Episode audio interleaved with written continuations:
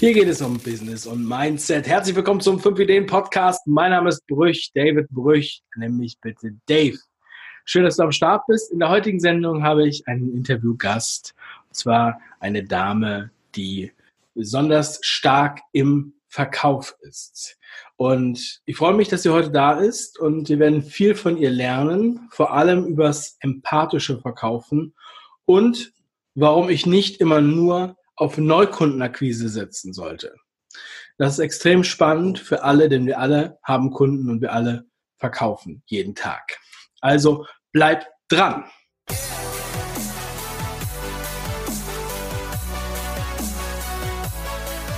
Jo, wie eben schon kurz erwähnt im Intro, heute geht es ums Verkaufen. Bei mir ist die Verkaufstrainerin, die empathische Verkaufstrainerin von der Verkaufsfrequenz Nadine Krachten. Nadine, herzlich willkommen zur Show. Herzlichen Dank für die Einladung, Dave. Und ich freue mich auf das Interview und bin sehr gespannt, was du mir für empathische Fragen stellst. Ich weiß nicht, ob ich so empathisch bin, dass ich diese empathischen Fragen hinbekomme, aber ähm, ja, ich tue mein Bestes. Sehr gut. Nadine, ähm, ich mache es mir ganz leicht. Bitte, ich habe jetzt schon viel über dich angeteasert und versprochen in alle möglichen Richtungen, aber sag doch mal mit eigenen Worten, was bist du für eine? Was ich für eine bin, das äh, wollen wir jetzt hier nicht unbedingt ausführen. Ähm, aber meine Leidenschaft ist das Verkaufen. Ähm, und das trainiere ich auch mit Teilnehmern oder mache Keynote-Speaks über das Thema. Und äh, diese Leidenschaft habe ich auch schon seit über 25 Jahren in mir. Also ich bin seit 25 Jahren auch in irgendeiner Art und Weise im Vertrieb und Verkauf tätig. Früher direkt mit dem Kunden, jetzt in meinen Trainings. Möchte halt ganz gerne auch meinen Teilnehmern, meinem Auditorium mitteilen, wie genial es ist, wenn ich gemeinsam mit dem Kunden geniale Gespräche führe, um dann natürlich auch irgendwann zu verkaufen und den Abschluss zu haben. Das ist mein Spaß, das ist meine Leidenschaft. Und das transportiere ich in meinen YouTube-Kanal und auch natürlich in meinen offenen Seminaren und habe da unwahrscheinlich viel Spaß dran. Cool. Ähm, wenn man jetzt mal so vor, du bist also schon 25 Jahre im Vertrieb, ich hätte jetzt gar nicht gedacht, dass du überhaupt schon so alt bist. Aber also, erzähl doch mal, ähm, wie, wie ähm, hat sich das bei dir ergeben? Wie bist du in den Vertrieb gekommen? Weil, also ich habe gerade erst heute nämlich einen äh, Kommentar ge gesehen, beziehungsweise ein Video gesehen von einem, äh, den ich auch ganz gut kenne, der extrem viel äh, irgendwie auf Seminare geht, ne? Mhm. aber er hat das große Problem, er hat Angst zu verkaufen. Er ist wirklich jemand, der ähm, ja, es einfach nicht hinkriegt zu verkaufen und er sucht händeringend irgendwie einen Weg, alles zu machen, außer zu verkaufen. Also das ist ja, glaube ich, ein ganz guter Einstieg, weil einige assoziieren damit eine Angst.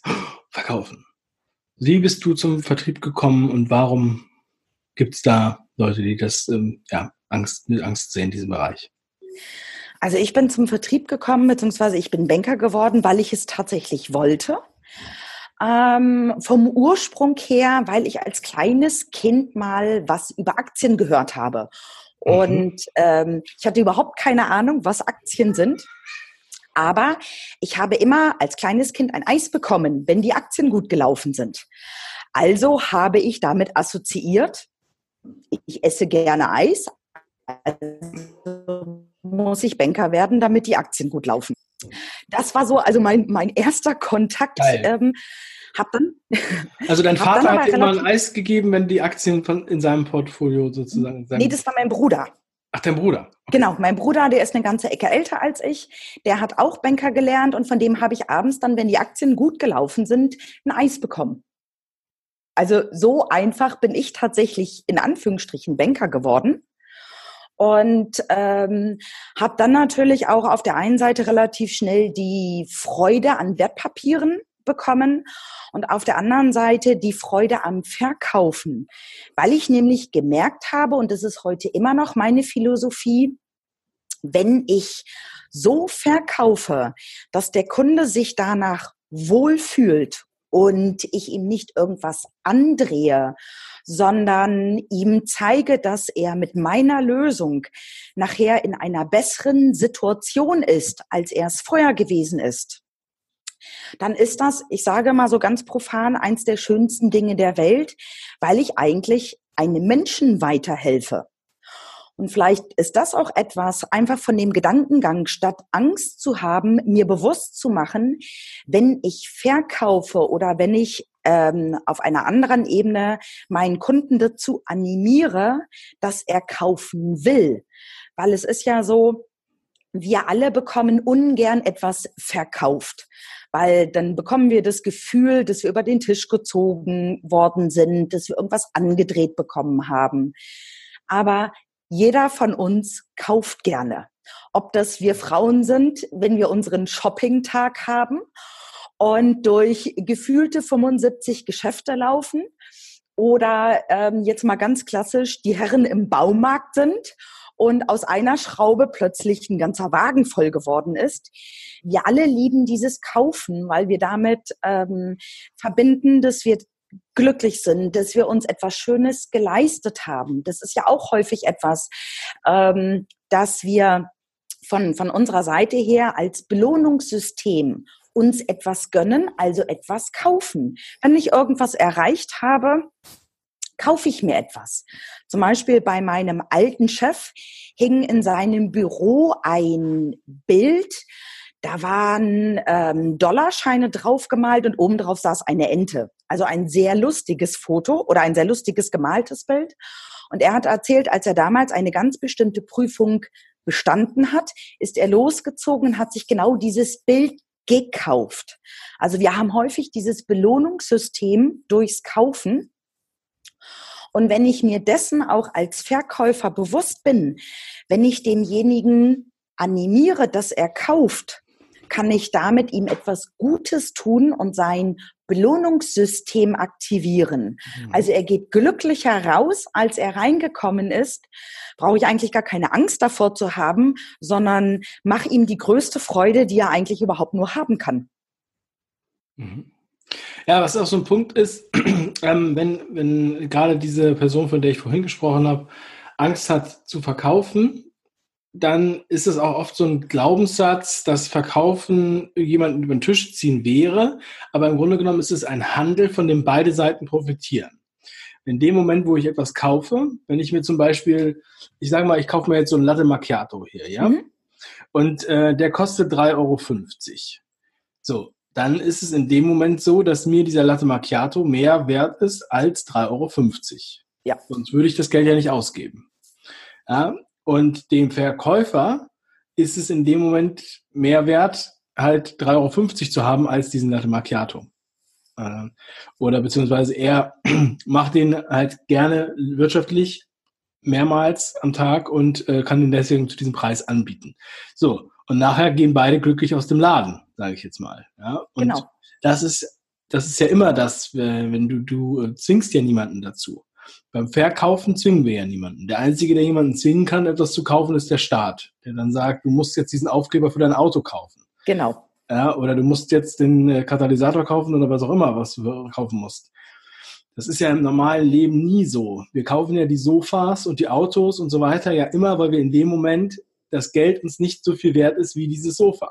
Und wenn wir uns das einfach mal vor Augen führen, dann merken wir, es ist extrem wichtig, wir brauchen es, es macht beide Seiten glücklich. Mhm. Und verkaufen ist ja auch äh, die einzige Möglichkeit, wie, wie etwas äh, den, den, den, den Besitzer wechselt. Und wir müssen etwas verkaufen. Wenn du das schönste Sofa der Welt hast, bringt es ja nichts, wenn es keiner verkauft und auch keiner kauft. Und das ist ja mit ganz vielen Dingen, das ist halt einfach die Art der Wirtschaft, die wir haben. Dass wir Dinge von dem einen zum anderen wechseln. Ähm, ob das jetzt Geld ist, das in Umlauf gebracht werden muss. Also es bringt nichts, wenn ich unendlich viel Geld im Tresor liegen habe. Das macht vielleicht in gewisser Art und Weise ein bisschen glücklich, weil ich ein bisschen Sicherheit habe, wenn mal Not am Mann ist, dass da Notgroschen ist. Aber ansonsten ein Haufen Geld macht selten glücklich. Es ist Mittel zum Zweck, weil ich damit mir das so verkaufen kann, mir keine Gedanken machen muss, ob der Latte Macchiato jetzt 3,50 Euro oder 5 Euro kostet. Wenn ich einfach Lust darauf habe und merke, ich möchte mir jetzt diesen Latte Macchiato mit Sahnehäubchen und Schokostreusel obendrauf leisten, dann tausche ich, und bei mir ist es halt ähm, ein Tauschgeschäft von meiner Sichtweise, dann tausche ich das Geld, was ich aktuell habe, gegen den Latte Macchiato. Mir geht's danach gut und dem Latte Macchiato-Verkäufer geht's danach auch gut. Und ich glaube, das sind klassische Verkaufsprozesse. Meiner Meinung nach verkaufen wir aber eigentlich immer und überall. Du verkaufst deinen Kindern, dass sie vielleicht in den Kindergarten gehen sollen, damit du Zeit hast, an deinem neuen Projekt zu arbeiten. Und das ja. machst du vermutlich nicht auf die Art und Weise, du hast jetzt in den Kindergarten zu gehen, Punkt, Ende aus, sondern ähm, so wie ich dich kennengelernt habe, versuchst du deinen Kindern dann ja auch mitzuteilen, was das Tolle am Kindergarten ist, dass es sich lohnt, in den Kindergarten zu gehen, dass sie dort ihre Freunde treffen, dass sie ganz viel Spaß haben, dass es dort mehr Spielsachen gibt als bei euch zu Hause. Also auf diese Art und Weise präsentierst du deinen Kindern ja schon die Lust daran, also den Nutzen in der verkäuferischen Nomenklatur, in den Kindergarten zu gehen. Und wenn deine Kinder dann in den Kindergarten gehen und vor allen Dingen auch mit guter Laune, ähm, hast du denen diese Idee verkauft und hast dir dann einen in Anführungsstrichen kinderfreien Tag verkauft, an dem du produktiv arbeiten kannst, denken kannst, in dein ähm, Umsetzung und Planteich hineingehen kannst und du hast dir damit auch ein gutes Gewissen verkauft, weil du weißt, hey, du hast es geschafft, deine Kids haben Bock in den Kindergarten zu gehen und du kommst nicht mit einem schlechten Gewissen an deinen Arbeitsplatz und denkst, oh, hätte ich sie doch zu Hause gelassen, hätte ich sie doch zu Hause gelassen. ähm, das ist ja auch eine Art des Verkaufens, die wir jeden Tag immer wieder tun. Und wenn wir uns dessen bewusst werden, dass wir eigentlich immer und überall verkaufen, also immer irgendwo Wunsch gegen Meinung, gegen Handlung tauschen, ist Verkaufen dann im Business-Kontext nur die logische Konsequenz daraus, das, was wir im Alltag schon immer machen. Ja, also 100 Prozent geil, dass du das jetzt äh, als Beispiel bringst. Das ist ja eigentlich das, das absolut perfektes Beispiel mit dem Kindergarten und dem Nutzen, der dahinter steckt und so weiter mit der Argumentation. Also es ist dir genau gelungen, dich empathisch in mich hineinzuversetzen. Geil. Damit sind wir auch perfekt bei dem Thema. Denn viele, also Empathie, also Empathie, ähm, wie man es eigentlich betont, mh, hm, was steckt dahinter? Was ist empathisch? Empathisch verkaufen, was ja dein Thema ist. Mhm. Ähm, Warum braucht man das? Also ich finde es so wichtig, weil das, was du eben gerade schon beschrieben hast, wow, ich habe dich verstanden und ich habe ein eigentlich anderes Thema in deine Welt hineinversetzt. Ähm, das zeigt Empathie, das zeigt Vertrauen und das ist auch Sympathie. Und das ist für mich halt so wichtig im Verkauf, dass mhm. ich mich versuche, so gut wie es geht in die Situation des Kunden hinein zu versetzen und nicht sofort zu bewerten oder zu interpretieren, sondern erstmal natürlich durch Fragen, durch Kennenlernen einfach mal überlegen, wo steht der Kunde gerade? Was hat denn der für eine aktuelle Situation? Wie geht's ihm gerade? Mhm. Weil wir kaufen gerne, wenn wir Vertrauen haben, wenn wir das Gefühl haben, der Gegenüber versteht mich. Der Gegenüber hat ein Gefühl dafür, warum es mir so geht und wie es mir geht. Und das ist ja die Form der Empathie. Deswegen sage ich, das ist im Verkaufen so wichtig, mhm. weil dann der Kunde eigentlich von alleine kauft, wenn ich ihm das Gefühl vermittel, ich verstehe dich und ich bringe vielleicht etwas total Abstraktes, was ich als Produkt habe, so einfach in deine Welt, dass du verstehst, ohne das kann ich gar nicht mehr. Also ohne die Spielsachen im Kindergarten kann ich den Vormittag nicht verbringen.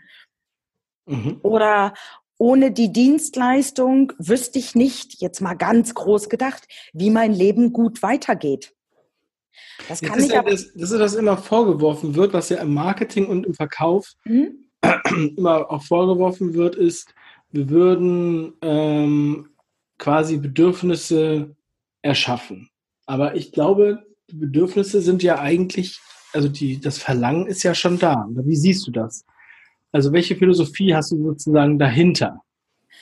Also für mich ist die Philosophie dahinter, dass es im Unbewussten da ist und dass es meine Aufgabe als Verkäufer ist, die mal zu wecken. Also mal so den Wecker zu stellen und mal zu sagen, hey, wie sieht's denn aus, wenn? Mal mit einem Kunden in ein Gedankenspiel hineinzugehen. Wie interessant wäre es, wenn du dieses, jenes, welches könntest?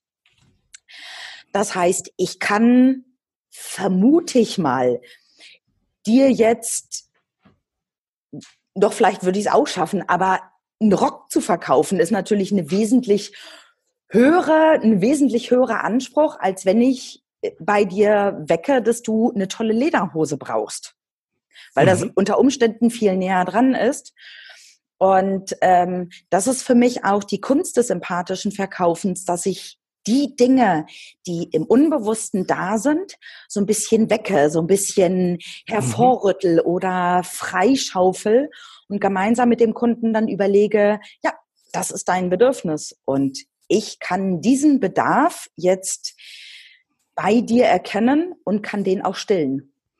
Ja, letztendlich ist es ja fast, als wenn du einfach im Restaurant sitzt, du isst Mittag oder Abend Essen und dann fragt dich die Bedienung, ähm, möchtest du noch ein Dessert? Wir haben hier Vanilleeis oder noch ein Espresso. Mhm. So, du hast in dem Moment vielleicht gar nicht bewusst gedacht, oh, jetzt will ich aber unbedingt noch ein Latte Macchiato trinken, sondern mhm. du sagst dir dann in dem Moment, wo du das hörst, oh ja, wenn ich mir die Situation jetzt vorstelle mit so einem Latte Macchiato, doch, das wäre jetzt ganz schön. Jetzt ist die Frage, ist das jetzt schlimm oder ist das schön? Haben wir nicht demjenigen, haben wir dem jetzt geholfen oder haben wir ihm jetzt was angedreht? Das ist doch die Philosophie eigentlich, ne? Genau, und wenn ich gerade bei dem Beispiel mit dem Restaurant bleibe, also ich selbst äh, bei mir und auch bei jemand anders habe ich es noch nie erlebt, dass jemand rausgeht und sagt, oh, jetzt hat sie mir den Latte Macchiato noch angedreht. Ganz im Gegenteil. Ähm, beim Dessert vielleicht sagst du dann, oh, hätte ich nicht essen müssen, aber es war echt mega lecker. Naja, okay, Abendessen gibt's jetzt vielleicht nicht mehr ganz so umfangreich, weil Dessert sitzt noch auf den ähm, Hüften oder scheint sich auf den Hüften breit zu machen. Nur vom Grundsatz her ist der Genuss, den ich im Nachgang noch im Mund habe, viel größer. Und ich denke, oh, war das lecker. Und mm, das Dessert oder der Latte Macchiato, der hat mir jetzt noch genau richtig und gut getan. Und das ist auch das Ziel von einem ähm, empathischen Verkäufer, dem Kunden genau dieses Gefühl im Nachgang zu geben, wenn er vielleicht nicht nur eins gekauft hat, sondern auch noch das zweite oder dritte. Also in der verkäuferischen Fachsprache heißt es dann ja Cross- oder Upselling und ihm aber in der Hinsicht dann genau das Gefühl mit auf den Weg zu geben, das war jetzt der Latte Macchiato auf deinem Gaumen. Den brauchte ich unbedingt und der war so lecker. Ja, der hat jetzt noch 3,50 Euro mehr gekostet, aber der Genuss war genial und mir geht's gut und ich bin vielleicht auch nach dem Mittag nicht in das Suppenkoma hineingefallen, sondern ich habe auch zusätzlich noch ein bisschen Koffein bekommen und kann mich jetzt auch gut erholt und gut gesättigt wieder an den Schreibtisch setzen und meine Arbeit verrichten. Also mir geht's rundum gut. Mhm. Also ähm, wenn ich jetzt mir überlege, also man sagt, es wird ja Frauen immer nachgesagt, sie wären empathischer als Männer. Mhm. Ich will jetzt nicht sagen, dass das so ist oder nicht so ist, aber wie siehst du denn das bei deinen Klienten oder bei denen, die zu dir kommen? Gezielt und mehr empathisches Verkaufen lernen möchten. Sind das dann auch letztendlich mehr Männer, weil die da weniger zu Hause sind in dem Feld oder wie sieht das so aus? Also wie, wer, wer kommt zu dir und äh, was macht ihr da? Ähm, ich gehe noch mal einen Schritt zurück. Also es ist tatsächlich, da muss ich dich enttäuschen, aus der Evolution bewiesen, dass tendenziell die Frauen empathischer sind als die Herren der Schöpfung. Ähm, das heißt aber nicht, dass Männer nicht empathisch sein können und alle Frauen empathisch sind. Also das möchte ich hier mal ganz klar darstellen. Mhm. Das ist einfach so aus der ähm, Evolution. Deswegen tendenziell ist es in der Richtung. Allerdings sind tatsächlich meine Teilnehmer sehr bunt gemischt, sowohl Frauen, die einfach sagen, ich mag persönlich dieses Hard-Selling-Form nicht, sondern ich möchte meine empathischen Verkaufsskills optimieren. Was machst du da mit der Kerze? ich versuche gerade hier das Licht äh, zu verbessern. Aber gut, es ist mhm. ein interessantes Schattenspiel geworden. Mhm. Ähm, also ich möchte gerne noch mehr von diesen femininen Verkaufsskills kennen, um das noch gezielter einsetzen zu können. Ja, aber, aber auch genauso die Herren der Schöpfung, die auch sagen, jetzt möchte ich endlich mal wissen, wie das meine Kollegin macht. Die kriegt das irgendwie schneller hin und jetzt verrate es mir. Also von der Seite her arbeite ich auch, weil es auch ganz unterschiedliche Punkte sind, sowohl mit Männern als auch mit Frauen unwahrscheinlich gerne zusammen und bin da jetzt nicht nur weiblich oder männlich geprägt. Mhm. Cool.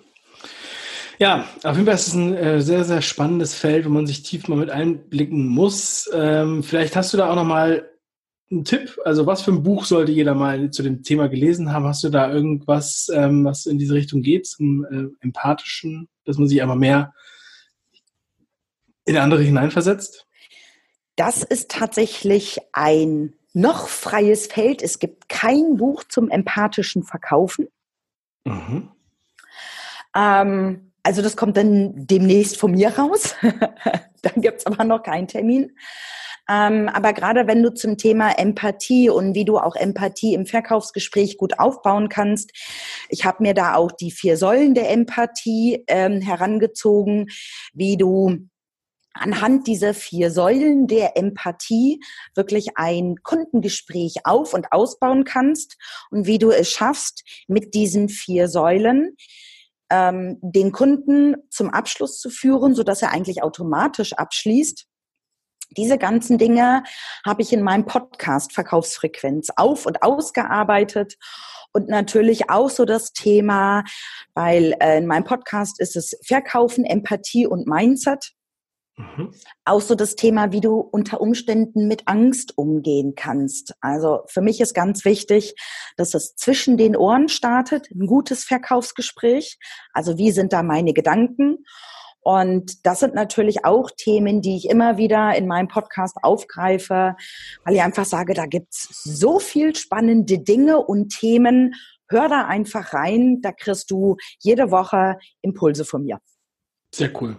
Mhm. Ähm, ja, also Verkaufsfrequenz werden wir auf jeden Fall verlinken, dass man mhm. sich da auch die alten Folgen nochmal reinzieht. Also ähm, finde ich mega, dass man sich da einfach nochmal mehr reindenkt.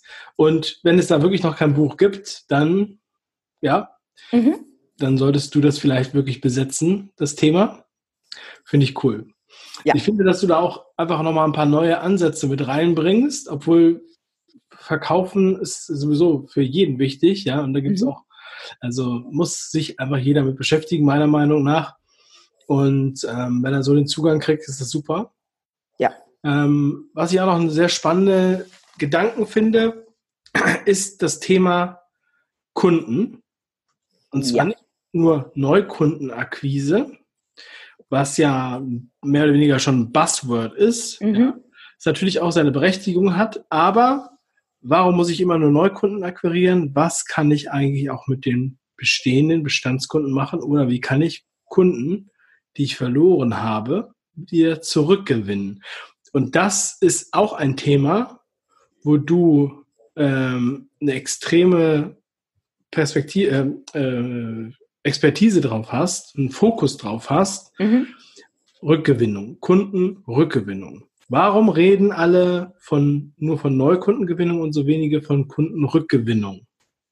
Wo ist da, was ist da möglich? Mm, also ich glaube, das ist natürlich eine Mutmaßung, ähm, wo ich auch schon andere ähm, Meinung zugehört habe. Wenn ich einen Kunden verloren habe, ist es für mich ja irgendwo eine Niederlage.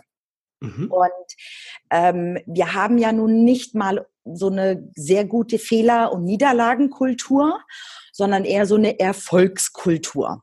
Mhm. Und aus diesem Grund wenn ich einen Kunden zurückgewinne, ja, dann muss ich mir natürlich in Anführungsstrichen im ersten Moment diese Niederlage bewusst machen und muss sagen, ja, die erste Niederlage war einfach da.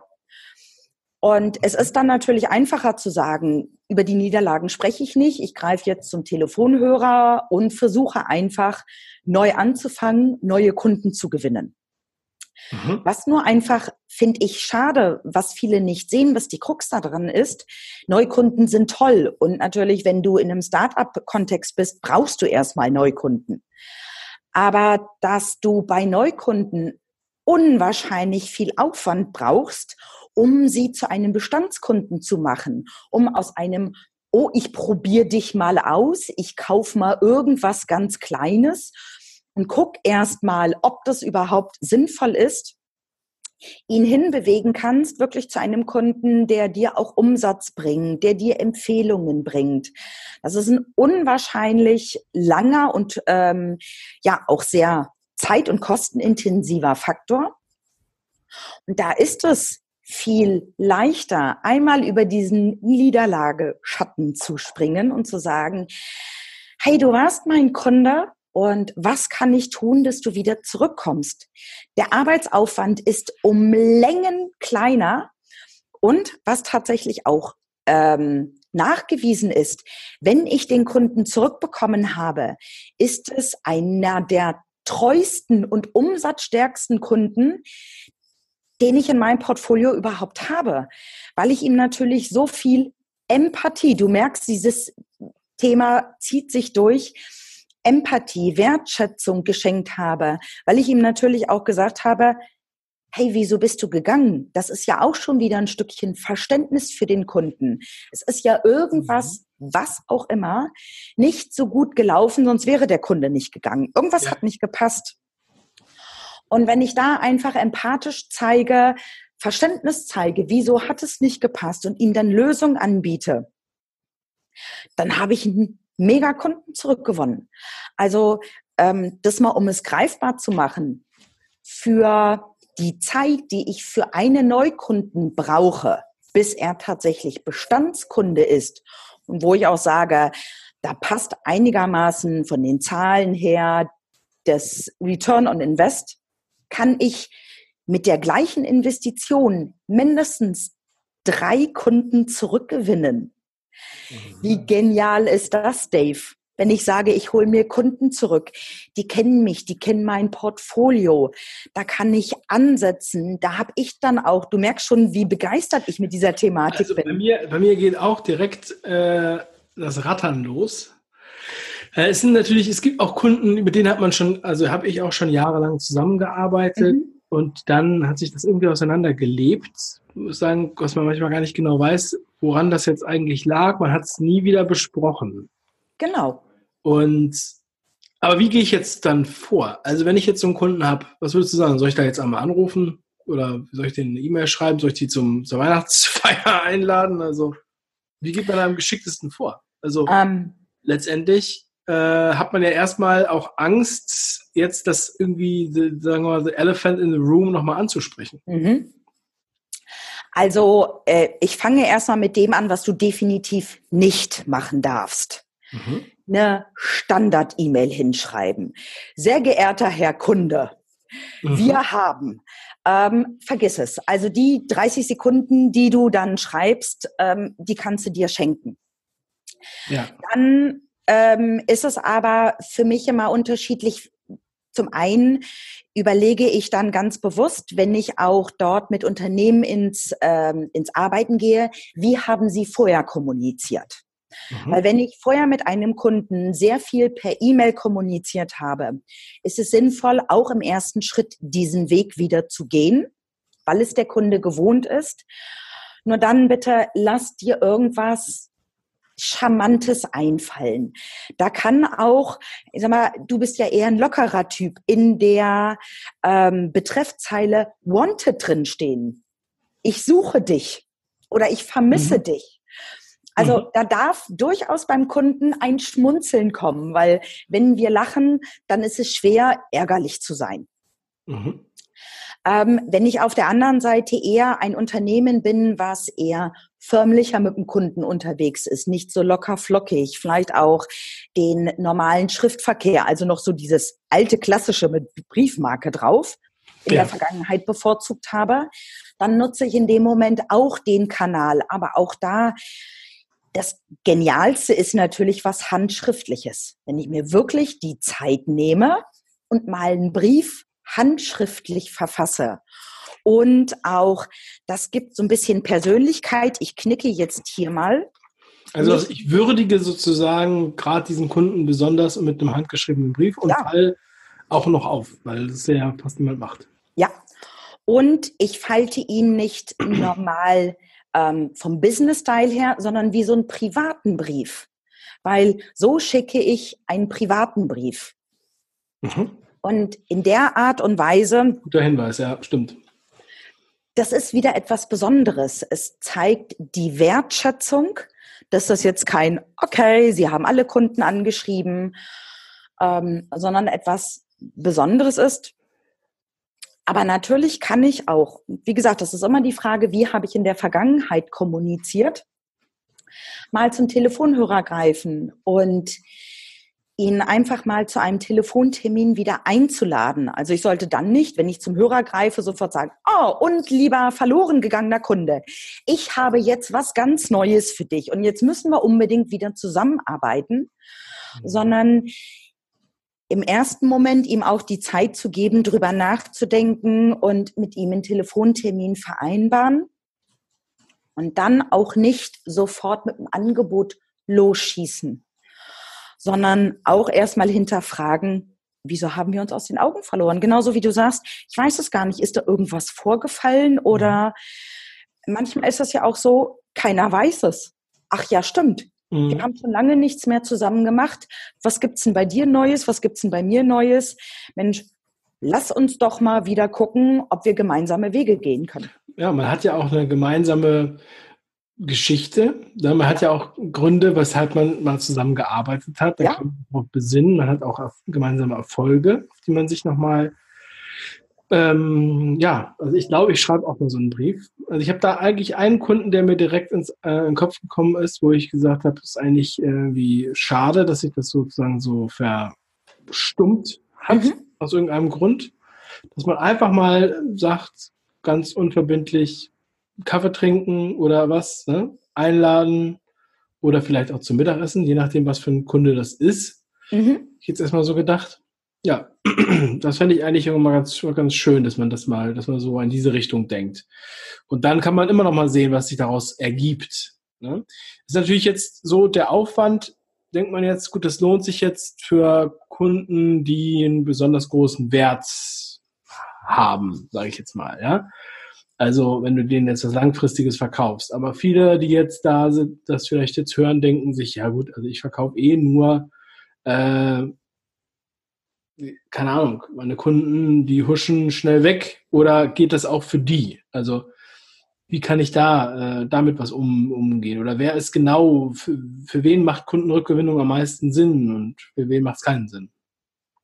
Es macht auf alle Fälle Sinn für Unternehmen, die von einer langfristigen Kundenbeziehung profitieren.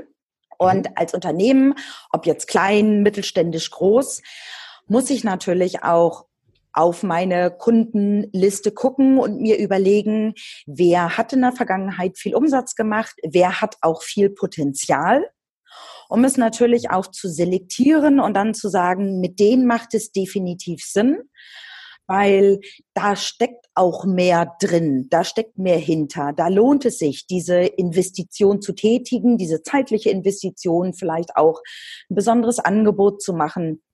Und das ist ja auch der große Vorteil im Vergleich zum Neukunden. Ich weiß ja häufig bei einem Neukunden noch gar nicht viel. Da habe ich vielleicht eine Idee, ob er Umsatz mit mir macht oder Potenzial. Aber häufig ist es so ein minimaler Schuss ins Blaue. Und manchmal, wenn ich Glück habe, kommt dann richtig toller Kunde bei rum.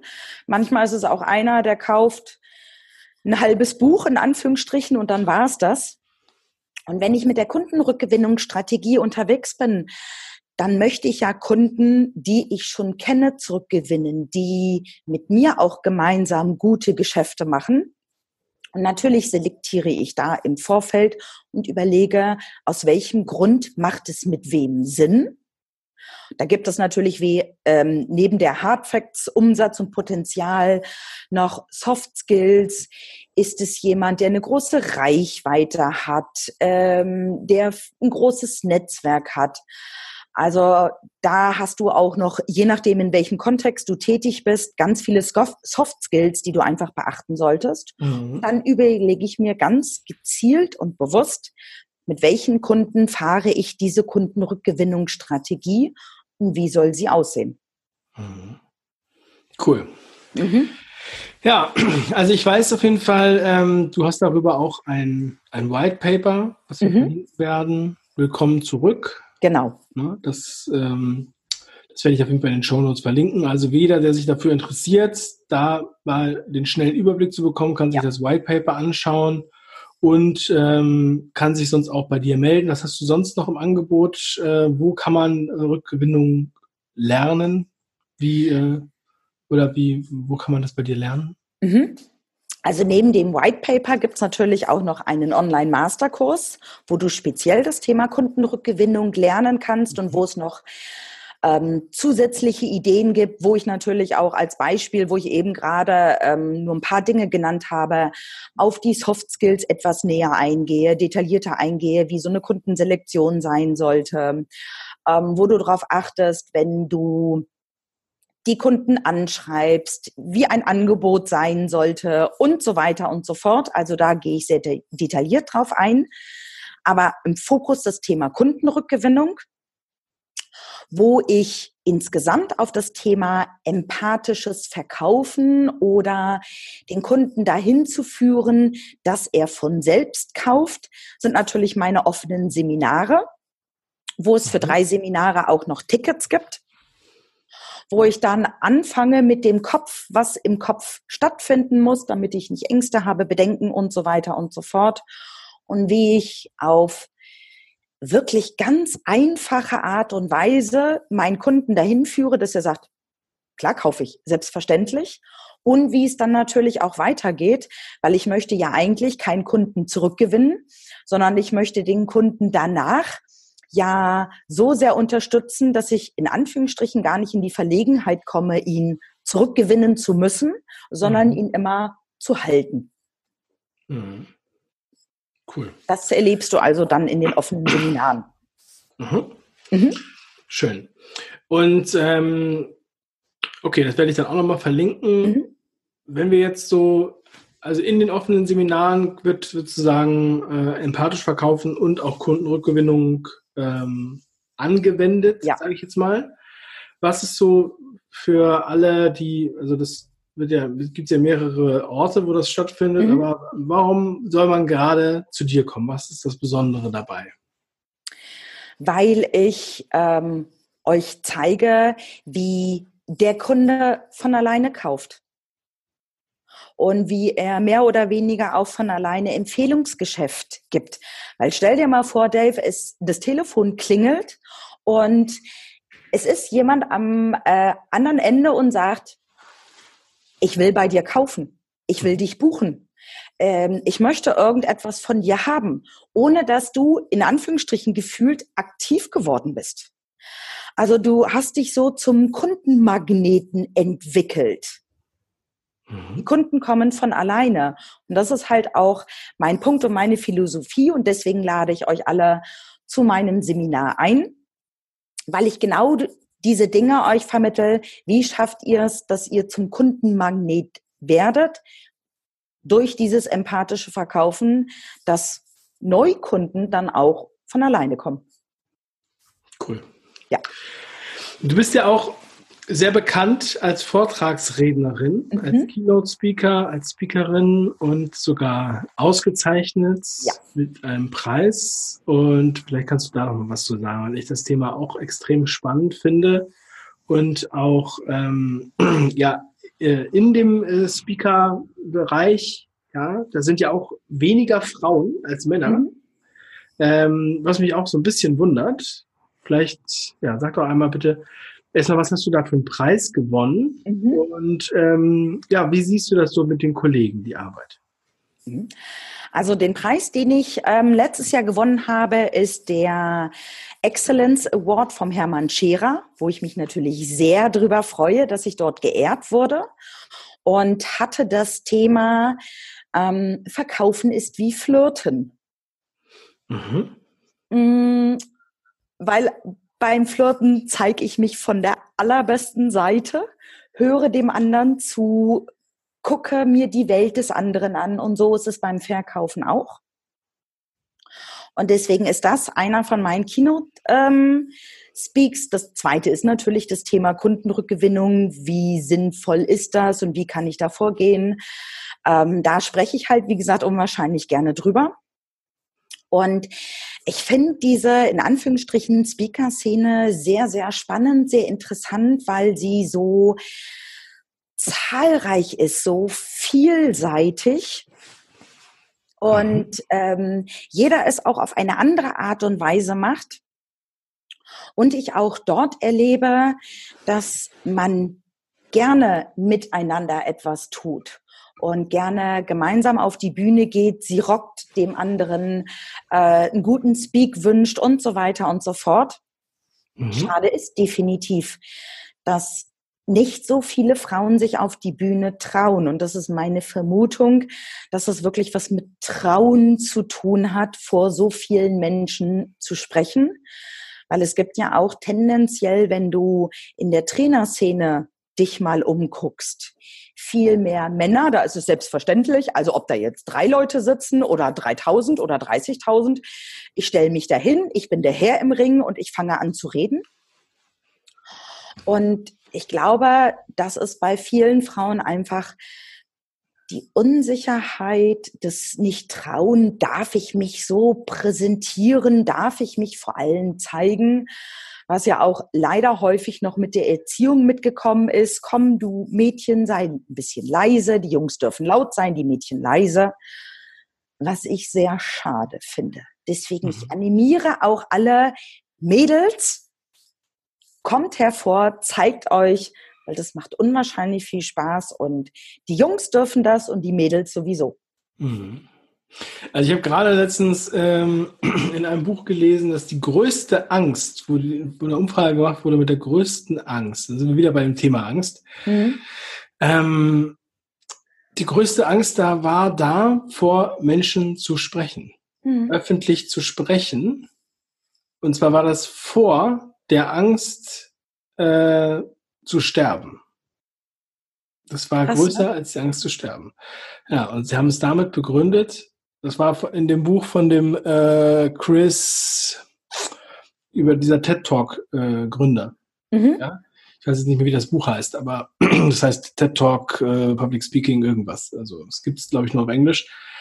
Und dann sagt er, es liegt daran, dass die Angst haben, quasi in der Öffentlichkeit ausgegliedert zu werden. Also was Falsches zu sagen und dann aus dem, ja, aus der Sippe und aus der Gruppe, wie so ein, äh, wie sind wieder mal bei den Steinzeitmenschen, ausgeschlossen zu werden. Ja, ähm, wie siehst du das? Wie, wie, wie empfindest du das, diese, diese Angst? Und wie überwindest du diese Angst? Ähm, also ich kenne die Angst von anderen auch, gerade ähm, wenn ich dann mit Kleingruppen arbeite und sage, präsentier mal bitte da merke ich, wie so alles nach oben steigt und ähm, es zittert. Mhm. Und ähm, also ich habe mittlerweile diese Angst nicht. Ich hatte früher Nervosität, weil ich hatte noch nie Angst davor, ähm, weil ich einfach sage, ich rede gerne und habe auch mit positiven Erfahrungen gemerkt, man hört mir auch gerne zu. Also kann ich auch ganz gut reden, mit Spannungsbogen aufbauen und so weiter. Habe mich da natürlich auch fortgebildet. Ähm, aber ich denke mir, ja, was kann im schlimmsten Fall passieren? Im schlimmsten Fall ist in meinem Kopf, dass ein paar es nicht toll finden. Mhm. Und dann denke ich lieber, aber wem kann ich damit gefallen? Wen kann ich weiterbringen? Und ist es dann nicht auch lustig, mal etwas falsch zu machen? Mal einen Satz nicht richtig rauszubekommen, einen Knoten in der Zunge zu haben, zu lachen, äh, plötzlich zu merken, was habe ich denn da gerade geredet? Hallo, nochmal von vorne. Es lachen alle und wie wir vorhin schon hatten, ähm, wenn jemand lacht, kann er dir nicht böse sein. Mhm. Ähm, aber die Nervosität habe ich zum Beispiel früher überwunden, indem ich, bevor ich sichtbar wurde, also bevor ich vors Auditorium getreten bin, mich sehr stark bewegt habe. Also bei mir ist dann diese überflüssige Energie, die einfach zu viel war, mit den Füßen durch Bewegung. Nee, bei mir waren es tatsächlich nur die Füße. Ähm, rausgegangen, ich habe mir dann die Knöpfe äh, ins Ohr gepackt, habe richtig geniale Musik gehört, so dass ich so ein bisschen getanzt habe. Und damit habe ich meine überschüssige Energie rausfließen lassen. Wichtig finde ich aber heute immer noch, dass ich ein bisschen aufgeregt bin, weil so ein bisschen aufgeregt ist für mich ähm, auch die Achtsamkeit des anderen gegenüber, weil dann schärfe ich meine Sinne, dann bin ich komplett dabei dann kann ich auch darauf achten, dass ich die Gruppe mitnehme. Weil das ist natürlich etwas klar, das lernst du, trainierst du und probierst du auch aus. Wenn du häufig mit Gruppen arbeitest und bekommst dann irgendwann auch ein Feingefühl, wie schaffe ich es, mich nicht vor der Gruppe auszuschließen, mhm. sondern sie mitzunehmen. Ja, und da ist das große Geheimnis, fang an. Mach es einfach. Probiere es aus und such dir vielleicht gerade in dem Moment erstmal eine geschützte Gruppe, irgendeine Gruppe, wo du definitiv weißt, dass du nicht ausgeschlossen wirst, ähm, wo es wohlwollende, liebe Menschen gibt, die dich wohlwollend betrachten, wo du merkst, da beißt keiner, da kommt keiner auf mich zu, wenn ich vor der Gruppe stehe und sagt, geh weg, sondern die gucken mich alle freudig an, die lachen mit mir, die reagieren auf einen Witz von mir, die applaudieren, die sind begeistert. Und sowas dann halt so ein, ähm, so ein Wissen auch in mir selbst zu verankern, dass wenn ich dann nervös bin, mir dieses Gefühl hey, das war toll, immer wieder hervorzurufen und desto erfahrener werde ich, desto mehr kann ich ausprobieren und desto mehr Freude habe ich daran, vor einer Gruppe zu stehen, statt Angst zu bekommen. Cool. Ja. Mhm. Also ich kann das sehr gut nachvollziehen, wie du das auch beschreibst und mit welcher Energie du das hier präsentierst. Ähm, Finde ich mega. Ich glaube, wenn ich, wenn du möchtest, kann ich deine E-Mail-Adresse auch nochmal verknüpfen. Dann, Sehr gerne. Falls sich da jemand äh, bei, mit dir einfach nochmal austauschen will, äh, dass er das tut. Und damit diese Angst nicht mehr auf Nummer eins ist, wie in diesem Buch. Ja, finde ich richtig cool. Also ja. ich merke schon auch, dass du da äh, ähm, ja extrem auch äh, Bock drauf hast, auf die Bühne zu gehen und das auch klarzustellen, dazu helfen. Und das muss man auch stell dich ins Licht ne, und, äh, und zeig, was du hast dann, weil dann ähm, bist du halt das Vorbild. Finde ich super. Ja. Definitiv. Und da gib gerne meine E-Mail-Adresse weiter, weil ich da auch gerne nochmal so den persönlichen ein oder anderen Tipp weitergebe, weil da ist ja bei jedem auch vielleicht Angst oder Bedenken ähm, anders dargestellt. Mhm. Und da ich ja mittlerweile seit elf Jahren als Trainerin tätig bin und auch ganz viele Ausbildungen habe in der Hinsicht, gebe ich da auch einfach gerne mein Wissen mal weiter oder mal eine Idee, einen Impuls, einen anderen Gedanken, mhm. weil ich es einfach toll finde, wenn Menschen sich trauen, ins Licht zu stellen. Cool. Ja, so wie mhm. ich jetzt hier gerade im Licht stehe. Genau. Und Aber dann kommt der Spruch noch, der passt ja bei dir, du stehst im Licht und die Schatten fallen hinter dich. Ja, Ja. So ist es. Ganz philosophisch. Ich liebe es philosophisch. Ja, cool. Ja, also ich glaube, es gibt viele Möglichkeiten, wie man äh, noch viel, wie du noch viele Menschen bereichern kannst durch die Sachen, die du tust. Und ähm, wo ich wirklich nur jedem empfehlen kann, dann äh, sich das einfach nochmal anzuschauen. Ne? Sei es dein Podcast, sei es dein YouTube-Kanal, sei es dein White Paper, mhm. dein Seminar oder sich persönlich an dich zu wenden. Das ja. finde ich toll. Und ja, Nadine, dann freue ich mich, wenn du, wenn du da schön weitermachst, äh, wenn mhm. du am mhm. Ball bleibst. Und ich freue mich auch immer, du sagst ja immer, dein Spruch ist sozusagen, lass es krachen, deine Nadine krachten. Genau. Finde ich super. Lass es krachen, Nadine. Ich wünsche dir ganz viel Erfolg dabei und dass möglichst viele Leute von dir hören und empathischer verkaufen können. Das freut mich. Ich sage auch ganz, ganz lieben Dank für empathische Fragen. Ja, den Ball spiele ich jetzt mal zurück. Danke. Und äh, mir hat es super viel Spaß gemacht, das Interview mit dir zu führen, also interviewt zu werden von der Seite her. Dir natürlich auch alles Gute und ich denke mal auf bald. Bis bald, Nadine. Tschüss. Tschüss.